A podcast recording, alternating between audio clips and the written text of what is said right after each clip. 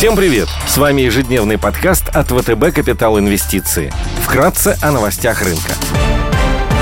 Глобальные рынки – среду утром большинство мировых фондовых рынков торгуются в небольшом минусе после публикации вчера июньских данных по инфляции в США 5,4% выше прогнозов. Фьючерсы на индекс S&P 500 снижаются в пределах минус 0,1%, японский Никей минус 0,2%, китайский Шанхай Композит теряет 0,6%, а европейский минус 0,1%. Цена на нефть укрепилась до 76,5 долларов за бочку Brent, золото подрастает возрастает на 0,3% и торгуется на отметке 1815 долларов за тройскую унцию, доходность по десятилетним гособлигациям США закрепилась выше 1,4%, облигационные рынки остаются под давлением.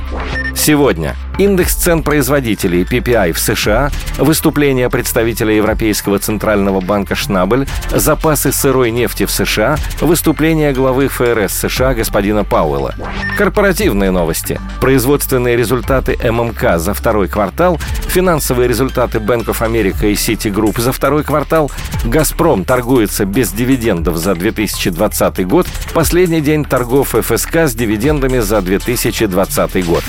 Идеи дня – Сегодня мы бы хотели обратить внимание на акции компании TSMC Taiwan Semiconductor, производителя микрочипов. TSMC представлена почти во всех сегментах полупроводниковой промышленности. Недостаток микрочипов по всему миру поддерживает спрос на продукцию компании и позволяет ожидать его в будущем. 15 июля компания предоставит финансовую отчетность. По мнению аналитиков, ожидаются сильные финансовые результаты, а рост выручки может составить более 20%. Также компания заявляла, что планирует планирует увеличить продажи на 60% за 2021 год. Одним из преимуществ компании является то, что технологический сектор чувствует себя лучше остальных в условиях угрозы дельта-штамма COVID.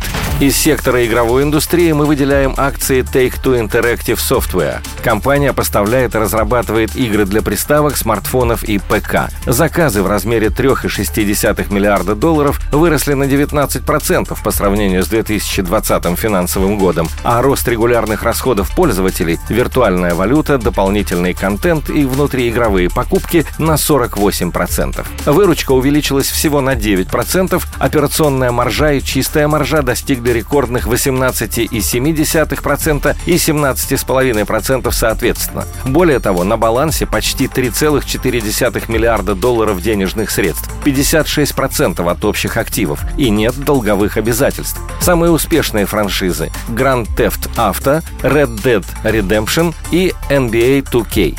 В 2020 году было продано более 20 миллионов копий игры GTA, больше, чем в любой другой год с момента ее выпуска в 2013 году. В 2021 финансовом году продукты GTA принесли почти 30% чистой выручки Take-Two.